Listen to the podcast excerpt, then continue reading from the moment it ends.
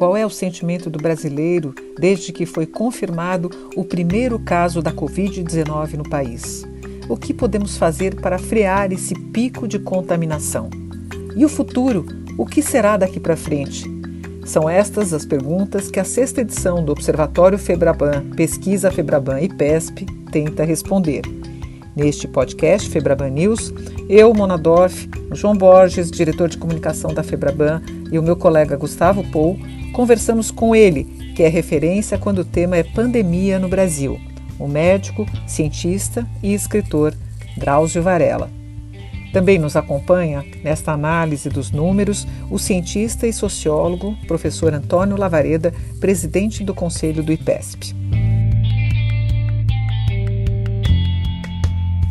E o João começa a nossa conversa lembrando que a pandemia já é realidade nos lares dos brasileiros, que a sociedade já está vivenciando a experiência da Covid-19, seja pelos familiares, amigos ou vizinhos. Eu gostaria de começar essa conversa. A pesquisa tem tantos detalhes que vamos explorar aqui ao longo dessa nossa conversa, mas é, eu queria colocar um tema para vocês dois na seguinte questão. É, recordando aqui que nós estamos praticamos há um ano da pandemia, é, o início da pandemia é, tomou o sentimento da sociedade, mas mais como uma ameaça que estava chegando, não propriamente como uma experiência real ainda, embora o impacto lá atrás também tenha sido grande. Mas nessas alturas, como aliás mostra a pesquisa, é, a pandemia, a Covid, ela já entrou nos lares, ela entrou nas famílias, seja por uma uma alguém que diretamente já, já, passou pela contaminação, sofreu o impacto dela, vida, vidas foram perdidas, seja por amigos, seja por vizinhos, enfim. Então, professor Drauzio, eu queria começar com o senhor.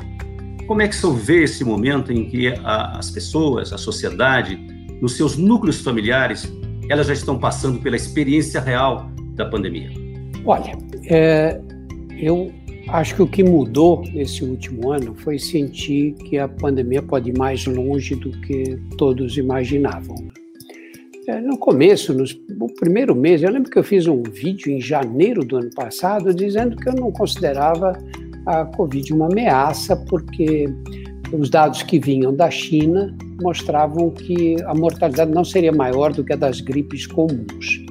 Mas logo no início de fevereiro, quando a doença chegou na Itália, que as UTIs ficaram completamente lotadas e houve toda essa movimentação no sentido de provocar um lockdown nas cidades do norte, especialmente, a gente tomou consciência de que podia ser muito mais grave do que o que se imaginava.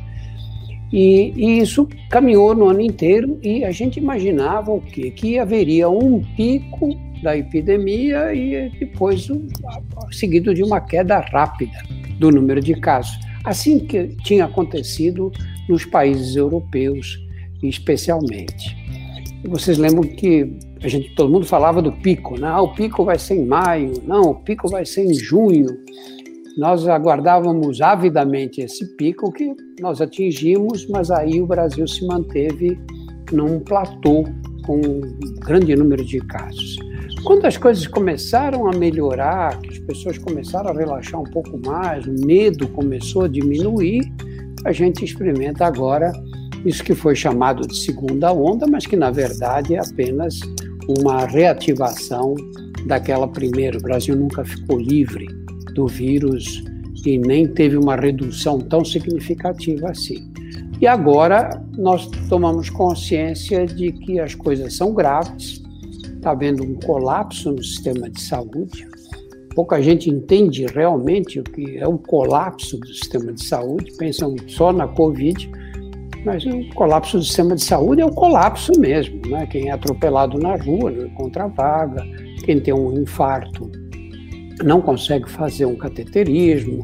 É uma situação muito dramática essa que nós estamos vivendo e sem perspectiva de, de solução, pelo menos a curto e médio prazo, porque nós, pela primeira vez na história do, do, do Programa Nacional de Imunizações, que é um dos maiores programas de imunizações do mundo, nós, pela primeira vez, começamos a vacinar sem ter vacinas em número suficiente.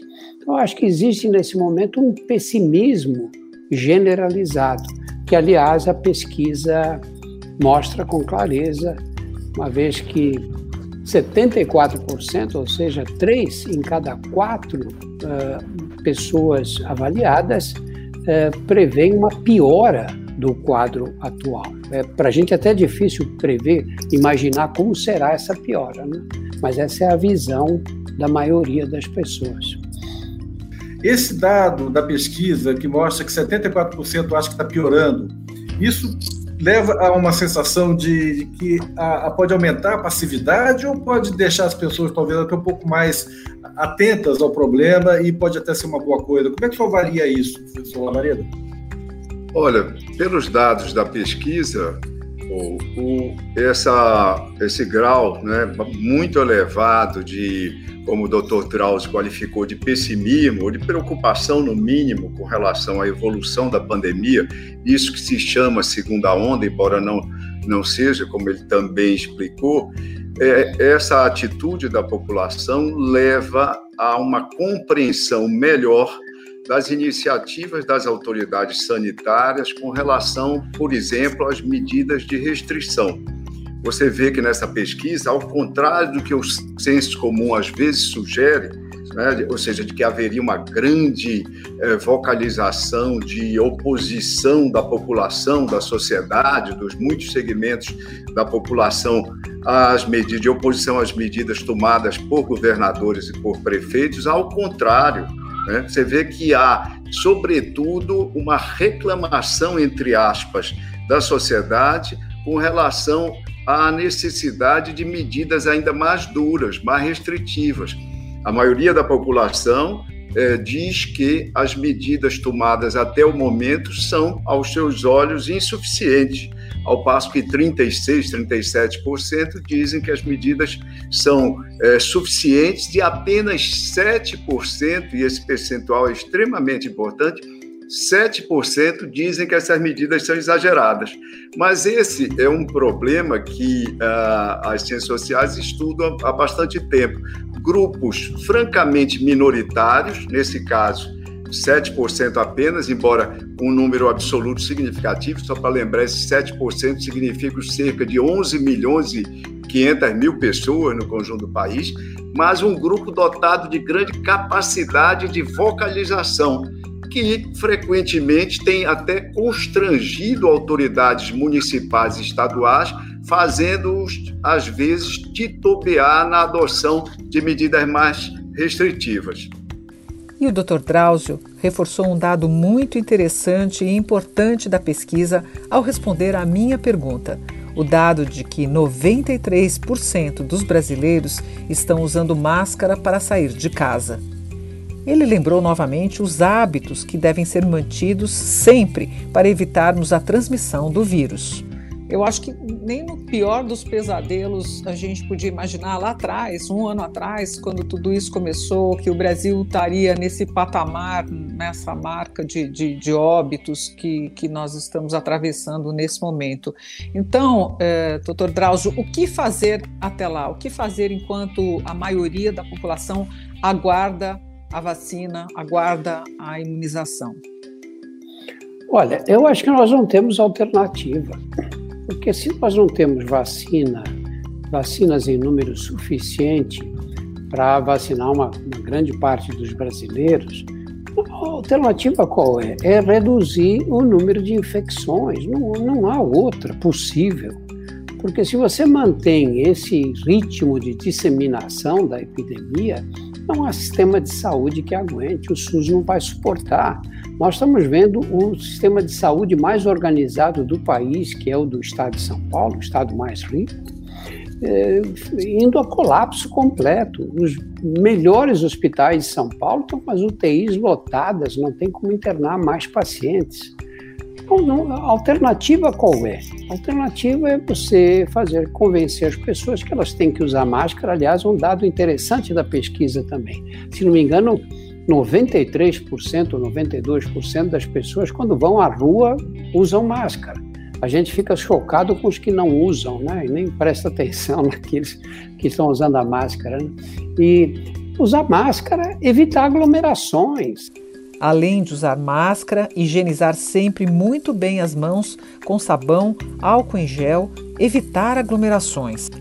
E aquele hábito, doutor Drauzio, adquirido com a pandemia, de darmos banho nos tomates, nos chuchus, enfim, de lavarmos toda a compra cada vez que chegamos do supermercado, hein? Aqui em casa a gente lavava tomate por tomate. Um dia eu estava lavando uma dúzia de laranjas, depois de ter lavado não sei quantos tomates com água e sabão, e eu falei, alguma vez na vida eu peguei gripe porque eu comi um tomate, ou porque eu chupei uma laranja. Está errado isso. A gente sabe agora que esse tipo de transmissão não existe, não tem que ficar lavando tudo, não tem que tirar o sapato na hora que entra em casa. Mas é, é, quando você está no ar livre, no ambiente livre, é muito raro acontecer a disseminação, a menos que você se aproxime demais de outra pessoa. Então, é, nós precisamos definir quais são essas situações em que existe uma segurança razoável. É, para impedir a, a, a, disseminação do vírus. Agora, você está num ambiente com mais, mais gente, com pessoas ali, num ambiente fechado, mal ventilado, você corre risco grande. Nós temos que deixar isso com mais clareza, sabe? A gente fica com um pouco de medo, porque, como médicos e tudo, você diz: não, por exemplo, e a praia? Tem problema? Você vai falar que não tem problema, as pessoas formam aquelas aglomerações e se abraçam e se beijam, aí tem problema. Fica muito difícil estabelecer os limites, né? Mas faz falta isso. Pois é, professor Dal, o senhor está falando da, da importância de ter informações precisas, didáticas, para que cada pessoa consiga estabelecer o seu próprio padrão de segurança e de segurança para aqueles com os quais eles convivem. A pesquisa tem outro dado muito interessante aqui, apesar dessa preocupação, apesar de achar que a situação vai piorar, é, a pesquisa mostra, professor Lavareda, que há também um misto de sentimentos negativos e positivos. Como interpretar essa situação se as pessoas estão ao mesmo tempo angustiadas, com medo e ao mesmo tempo com esperança? Que que, como é que, o que, que você pode extrair da pesquisa quanto a isso? Olha, João, o, o, quadro emocional nosso, das pessoas em geral, ele nunca é unívoco, né? ele nunca vai numa direção só. Ou seja, a cada momento nós não somos, por assim dizer, possuídos, entre aspas, por sentimentos positivos ou negativos exclusivamente. Essas coisas convivem. Coletivamente se dá o mesmo. E nesse momento, com tantas notícias díspares, e lembrar que, por exemplo, nas últimas semanas, quanto ao anúncio de vacinas, a contabilidade anunciada, né, o que foi previsto, assegurado, mudou continuamente. Viu-se que esses números de fato não correspondiam ao que já estava assegurado números contratados, números assegurados, diferentes de números assegurados, ou seja, efetivados. O brasileiro descobriu isso. Isso tudo alimenta, como eu digo, sentimentos contraditórios. Você veja que o quadro emocional que a pesquisa apresenta é, é, revela os sentimentos praticamente divididos. Predomina, felizmente, a esperança. 35% dos brasileiros dizem que na semana anterior à pesquisa esse era o sentimento prevalecente dele ou dela. Mas logo a seguir vinha o medo e vinha a tristeza. Como eu disse, é importante, você também tocou na questão dos meios de informação, que jogam um papel é, mais relevante nesse contexto, ao lado do papel das autoridades. É importante nós ressaltarmos, assim me parece, que a despeito de ser muito elevado, próximo a 80%, o número daqueles que dizem que confiam nas vacinas, que pretendem, que querem se vacinar, também é elevado, visto sob outro, outro ângulo, o número daqueles 19%, quase 20%, um em cinco brasileiros que dizem que não confiam, não se sentem seguros com relação às vacinas. E aí vem uma informação adicional que a pesquisa que esse, essa edição do Observatório Febraban nos traz e que merece uma reflexão a respeito.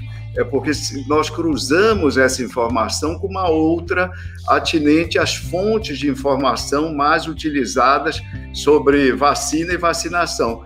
E não foi, infelizmente, uma grande surpresa é, constatar que naquele contingente que se informou, se informa predominantemente por redes sociais, a não confiança na vacina e a não disposição em se vacinar é significativamente mais elevada, João.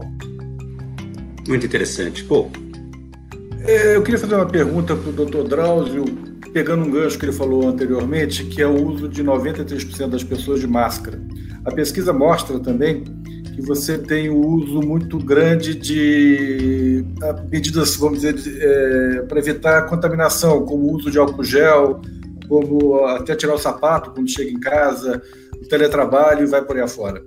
A minha dúvida, é, a minha pergunta é se é, esses novos hábitos que a população brasileira, eu acho que até mundial, adquiriu nos últimos 12 meses, é, e até torna estranho você ver uma pessoa sem máscara, torna estranho você ver uma pessoa que usa um álcool gel ou que fica, vamos dizer, se submetendo a, a esse tipo de medida, isso vai tornar mudar até o cenário de infecção futura, quer dizer, vai deixar as pessoas mais saudáveis. Eu não sei como é que o senhor vê esse mundo pós-Covid e as medidas adquiridas. É bom? Olha, Paul, eu acho que vai mudar, claro. Você veja essa coisa de lavar as mãos, né, que a gente aprendeu quando era criancinha, né? A mamãe diga, lava a mão, menino, vem comer, lava a mão antes. Ninguém mais lavava a mão no Brasil, era uma coisa chocante.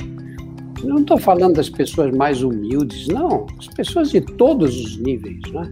Ninguém mais sentava à mesa para tendo lavado as mãos antes. Era um hábito que tinha perdido completamente o sentido. Você via nos lugares, nas cidades grandes, pessoas descendo dos escritórios nos centros comerciais para almoçar, iam direto almoçar, pegava a batata frita com a mão, não, não havia esse cuidado. Mudou isso. Eu acho que esse tipo de hábito vai ficar, porque você depois que lava a mão, se sente melhor, né? É, eu acho que alguns hábitos vão, vão se manter. Como nós vamos é, viver daqui em diante? Eu acho que se você está resfriado e pega o metrô e espirra no metrô, as pessoas vão te olhar feio. Como acontece hoje em muitos países. No Japão, por exemplo, é inadmissível uma pessoa resfriada não usar máscara. Né? Eu acho que esses cuidados, esses hábitos vão mudar. Essa coisa da preocupação com o próximo. Acho que esse conceito de que, bom, eu saio sem máscara, eu formo aglomerações, mas eu faço parte daquele grupo que está mantendo os hospitais lotados, que está mantendo a epidemia em disseminação. Esse conceito é que tem que ser colocado para a população. Porque é a única forma, a polícia não consegue resolver esse tipo de problema. Porque acontece numa cidade grande, várias aglomerações, em, em mais locais e tudo. Então, a hora que a sociedade assumir essa responsabilidade, a responsabilidade de fazer esse controle e de educar as pessoas, falar da importância que você tem em, pensar nos outros, não, é? não ter essa disfarçatez perversa dessa gente que se aglomera aí sem nenhuma preocupação, sequer com os familiares, quanto mais com a comunidade. E o Dr. Drauzio lista aqui, a pedido do João, o que é essencial para você se prevenir do contágio da Covid-19 e o que, com a evolução do conhecimento da doença, já passou a ser cuidado excessivo. Resumidamente, se eu pudesse nos dar assim um, um breviário, alguma coisa, olha, o que você não pode deixar de fazer e aquilo que talvez já não seja tão essencial porque as informações é, recentes já dizem que o perigo não está aí, por exemplo. Olha, eu acho que você não pode é, estar num local fechado com outras pessoas sem proteção. É, é muito difícil você receber a visita de um filho em casa e ele entra sem máscara e você dizer para ele colocar máscara, de um filho ou de um neto. É difícil isso, mas tem que ser assim. Quantos casos eu tenho visto de casais de idade já, que estão o tempo inteiro dentro de casa, com todas as preocupações e com tudo, e no fim recebem a visita de um neto ou de um filho e se infectam. Hoje, essas são a, a, elas, elas, essa forma de transmissão corresponde à maioria dos casos, especialmente na população que está acima dos 60 anos. Como a pesquisa mostra, essa é a população que mais é o subgrupo que mais, é, que mais se protege. E são infectados por pessoas que vêm infectadas até eles. e, e, quantos casos existem assim? Ah, meu filho teve em casa, aí depois de três dias ele descobriu que ele tinha um amigo e com quem ele tinha estado. Você não pode assumir a quarentena dos outros, não, é? não há nenhuma possibilidade. Então, acho que o ambiente fechado, o ambiente doméstico é o mais perigoso de todos. Agora, claro que se você vai a um, uma festa, aí, aí não há proteção nenhuma, né? porque essas festas em geral acontecem em ambientes fechados, não ao ar livre. Esse é o principal cuidado, se manter fora dos ambientes fechados. Segundo, é confiar na máscara. A máscara ajuda, protege, se todos usarem, diminui a transmissão. Ah, mas a máscara é, não protege completamente. Não, mas se você consegue reduzir a transmissão, você tem um efeito epidemiológico muito importante. E a, e a máscara tem é, essa, esse poder de evitar a transmissão, né? tem um impacto na transmissão obrigatoriamente. Eu diria que são os dois grandes cuidados. E a lavagem das mãos, lógico, eu, eu, te, eu cumprimento você, você está infectado, eu infecto minha mão, aí eu coço os olhos, eu passo a mão no nariz, evidente que eu vou me infectar. Mas a máscara, inclusive, tem esse poder, porque se você está com a máscara, você não leva a mão na boca. Pode levar os, nos olhos, mas não leva a mão na boca nem no nariz. Quer dizer, ajuda também nesse aspecto. Ao ar livre, eu acho que a transmissão ao ar livre depende das circunstâncias. Ela pode ser evitada se você mantiver uma distância de um metro e meio, dois metros das outras pessoas. Agora, se você abraça, beija e, e fica falando um na cara do outro, aí é evidente que não, que a transmissão pode acontecer. Agora, lavar as coisas, sabe, ficar com esse cuidado excessivo, que às vezes toma horas por dia de muitas pessoas, sinceramente, eu acho inútil. O senhor já não está mais lavando os tomates e as laranjas? Não, faz tempo. E nem tira o sapato. Eu, eu, gosto de tirar o sapato porque o sapato vem sujo da rua, mas não por causa do vírus. Alguma vez você pegou gripe, João? Porque você chegou na sua casa, deitou no tapete e pegou gripe assim? O professor Lavareda faz uma análise do recorte regional da pesquisa e lembra bem que a realidade de cada região reflete o estágio local da pandemia. Quando você tem um grande problema como a, a pandemia da Covid, que se apresenta, como é pandemia, se apresenta em todos os países, e dentro de cada país se apresenta nacionalmente. Isso tende a homogeneizar as atitudes, as opiniões, os comportamentos até das pessoas. Agora, obviamente, a pandemia se apresenta também de forma algo diferenciada, região a região.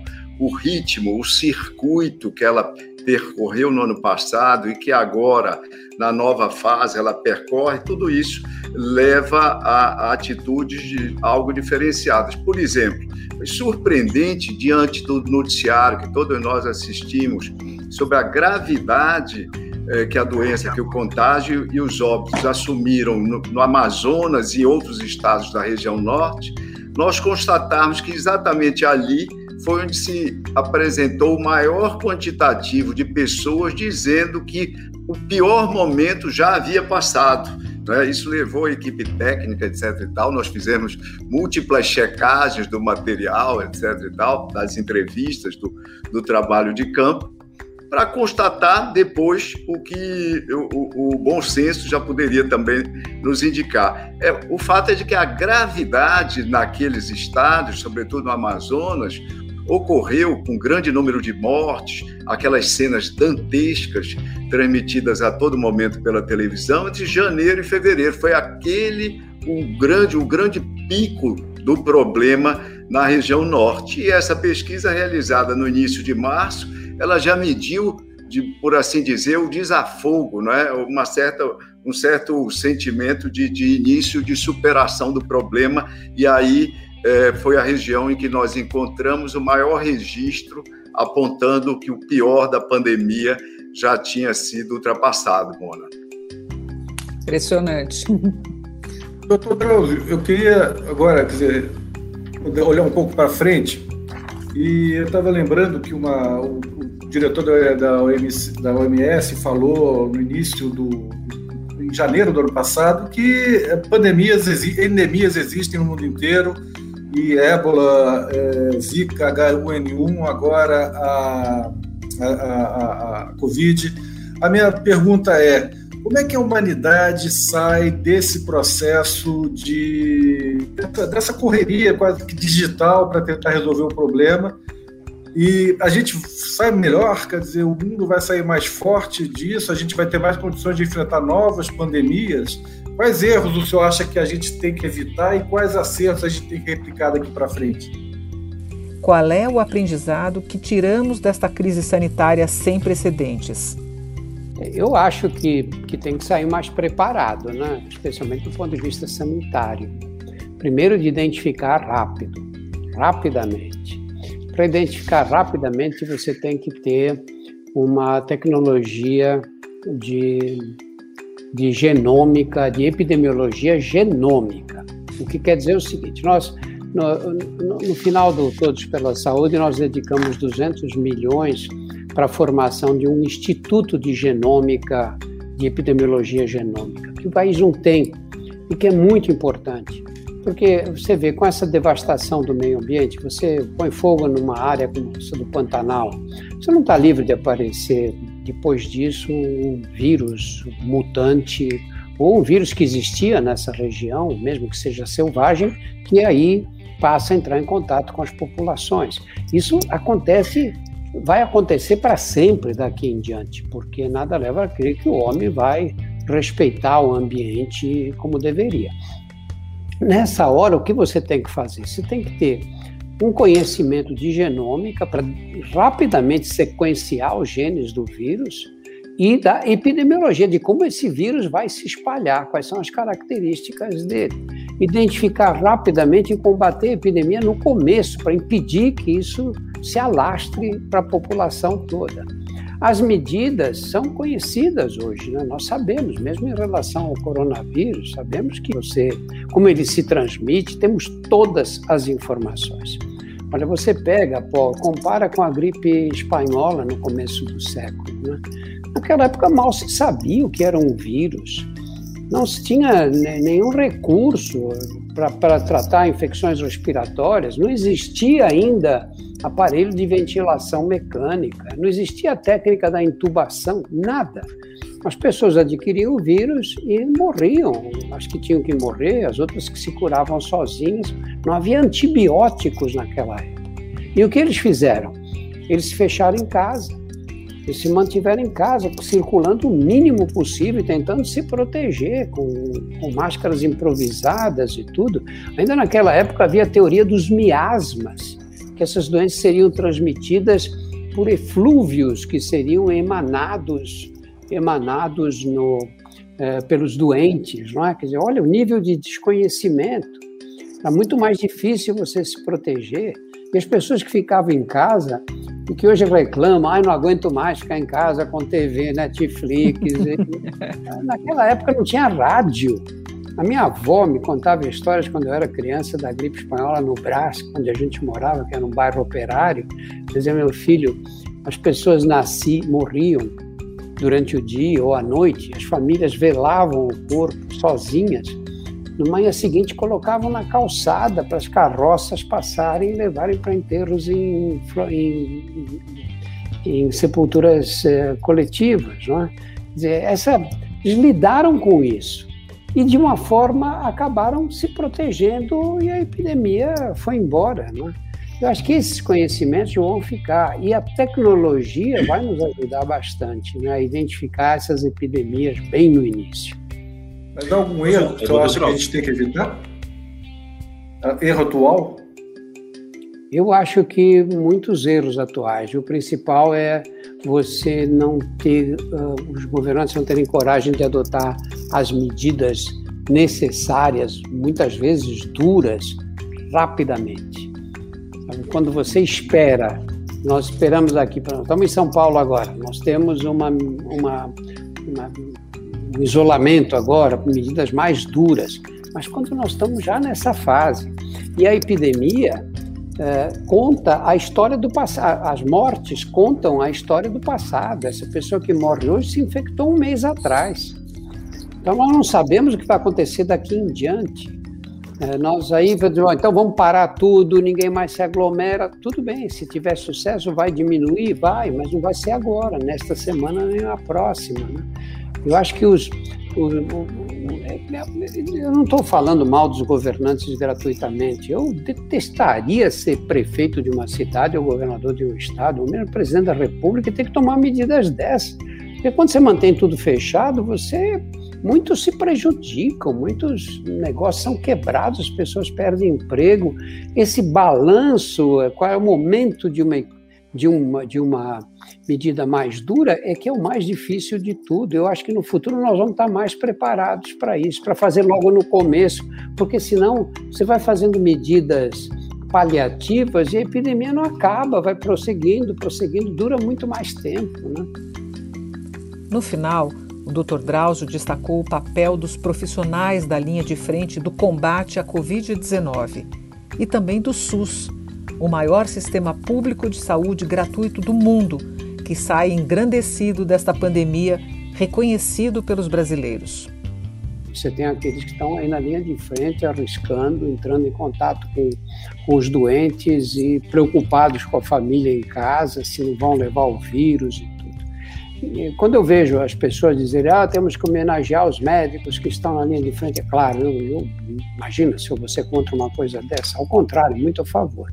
Mas a gente esquece de um exército, geralmente de mulheres, pelo menos 60%, 70% de mulheres, que nos formaram em medicina, que estão, essas sim, ali na linha de frente, que são as que correm o maior risco, que são as enfermeiras, as auxiliares de enfermagem, as atendentes, a faxineira que está ali na UTI, as fisioterapeutas, fonoaudiólogas, nutricionistas, toda aquela gente está ali em contato direto com os doentes. E quando você vê que, apesar de todos os pesares, nós conseguimos dar uma assistência médica razoavelmente decente na maior parte da epidemia, na maior, na, na maior parte mesmo da epidemia, é muito impressionante você ver como o SUS é capaz de se organizar quando existe política, quando existe uma política de saúde e especialmente quando existe vontade política. Né? O SUS é o maior sistema de saúde gratuito do mundo. Nenhum país com mais de 100 milhões de habitantes tem uma estrutura como a do SUS. E eu acho que o SUS sai muito engrandecido. Os brasileiros, pela primeira vez, começam a notar a importância do Sistema Único de Saúde. Porque a ideia que se faz do Sistema Único de Saúde, que a população tinha, qual era? É a do pronto-socorro, lotado de gente, gente no corredor, outro reclamando que a mãe está há duas horas, não foi atendida. Mas isso já é o resultado do mau funcionamento do sistema, que aquelas pessoas não tinham que estar ali naquele local, né? se houvesse uma organização mais razoável. Eu acho que esse é o principal ponto, né? saber que nós temos um exército. Olha, o Brasil tem mais de 300 mil agentes de saúde. Se não me engano, são 320 mil, mas não quero chutar um. Aqueles que vão de porta em porta, conhecem as pessoas, anotam os problemas. É mais gente do que nas Forças Armadas. Esse sistema está espalhado pelo Brasil inteiro. Nós temos 38 mil postos de vacinação pelo país.